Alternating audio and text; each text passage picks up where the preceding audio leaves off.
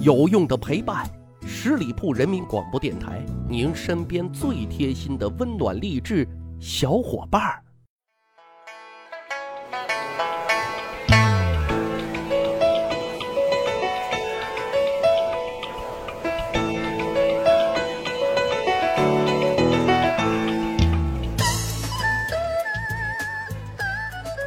十里铺人民广播电台，长见识，长谈资，密史趣谈。我是大汉。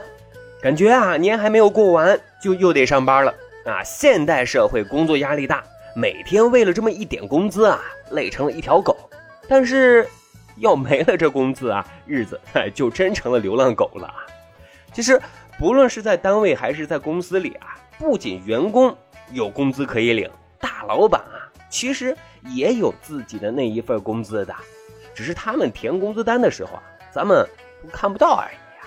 当然了，即使是古代的皇帝，也是有工资的。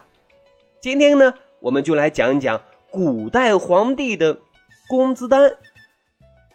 有这样一句话啊：“普天之下莫非王土，率土之滨莫非王臣。”天下的东西啊。管你是金山银山还是一草一木，那都是皇帝一个人的。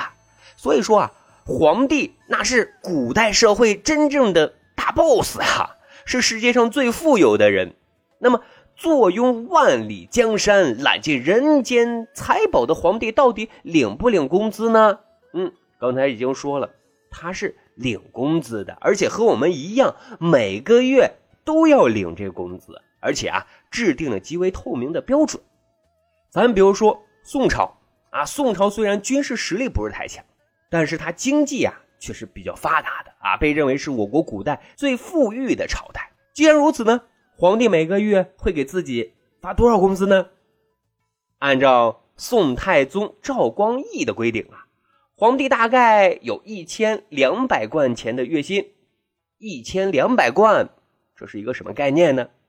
就有人计算过啊，十贯钱。相当于一两黄金，当时一两黄金的价格大约呢是三千块钱人民币，那一千两百贯钱折合人民币就有三十六万元人民币呢。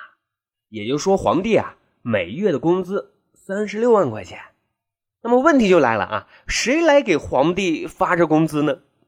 在宋朝啊设有一个左藏库啊，这个地方呢就是发放工资的机构啊。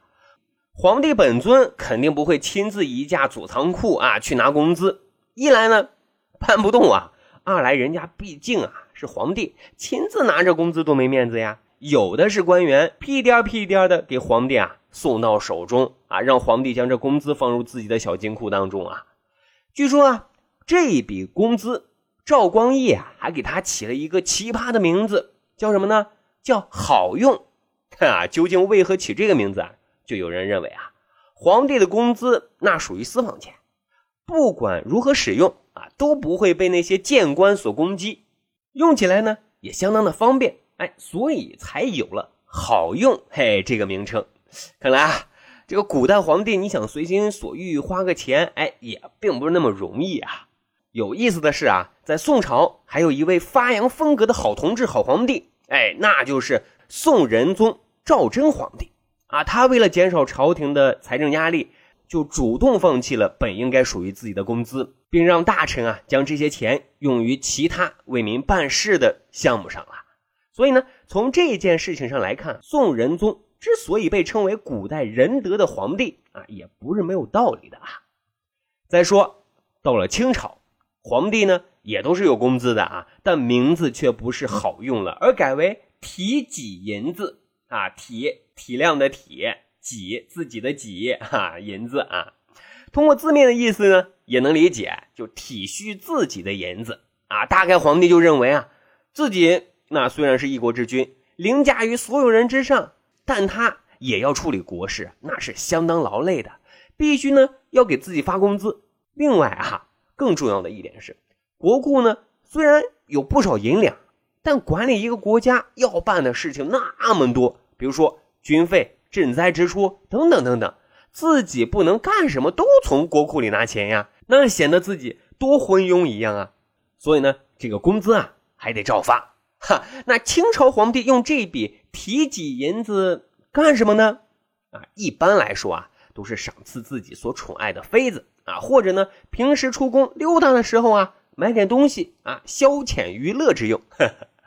好的啊，总结一下啊，瘦死的骆驼那是比马大的啊。古代皇帝的工资只是一种形式啊，只要不是傀儡皇帝，肯定是不会缺钱花的。国库中的银两本质上啊都是属于他的啊，想怎么用就能怎么用，最多呢被那些文官啊喷上几次。哈，但是如果皇帝心情不好，心胸也不太开阔，那些文官那也说实话，他也不敢乱喷啊。所以呢，用我们现在的眼光来看啊，皇帝领这些工资，他领的不是钱，是高处不胜寒，更是寂寞啊。